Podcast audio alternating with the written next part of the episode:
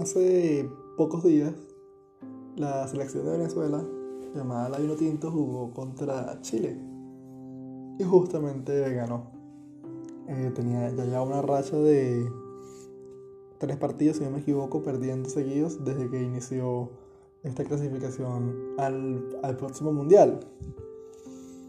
Y ese, ese partido, yo, yo realmente no, no, no, sigo la selección. De hecho, no, no me gusta mucho el fútbol de selecciones. Pero entiendo perfectamente que, bueno, que eso mueve masas, pasiones y todo lo demás.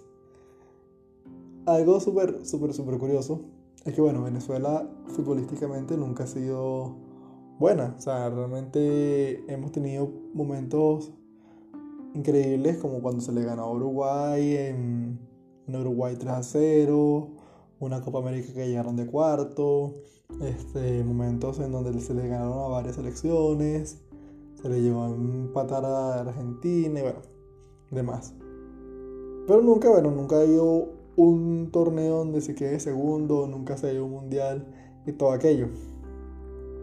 Entonces, dentro de este, dentro de este proceso de, de los últimos partidos, obviamente mi cercanía hacia mis compañeros han pasado una especie de, de, montaña rusa, de, de, tristeza, porque tenían muchos partidos sin ganar, a una convicción y una fe increíble de que ahora en adelante si hay unas posibilidades de, clasificar al mundial y todo, todo aquello, hacer, o llegar al repechaje o tener una buena participación en la Copa América.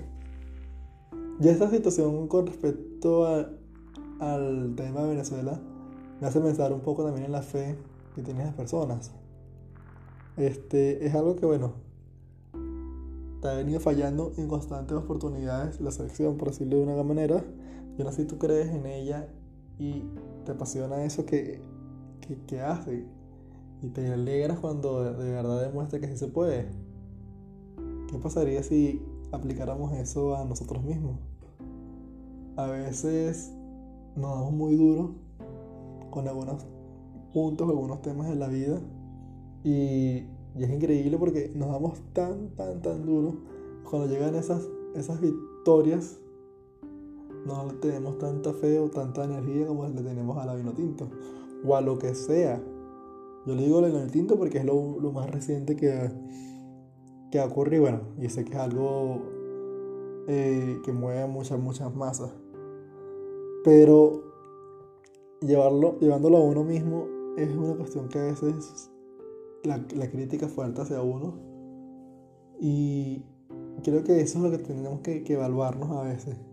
Podemos caernos tantas veces, pero seguir luchando para comenzar a sumar, comenzar a construir, bueno, y comenzar a tener esa misma fe que le metemos a otras cosas, a nosotros mismos.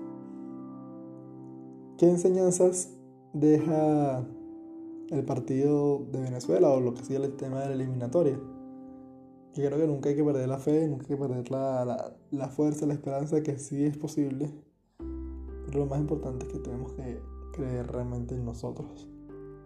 Hasta que no comenzamos a creer realmente en nosotros, las cosas no ocurren.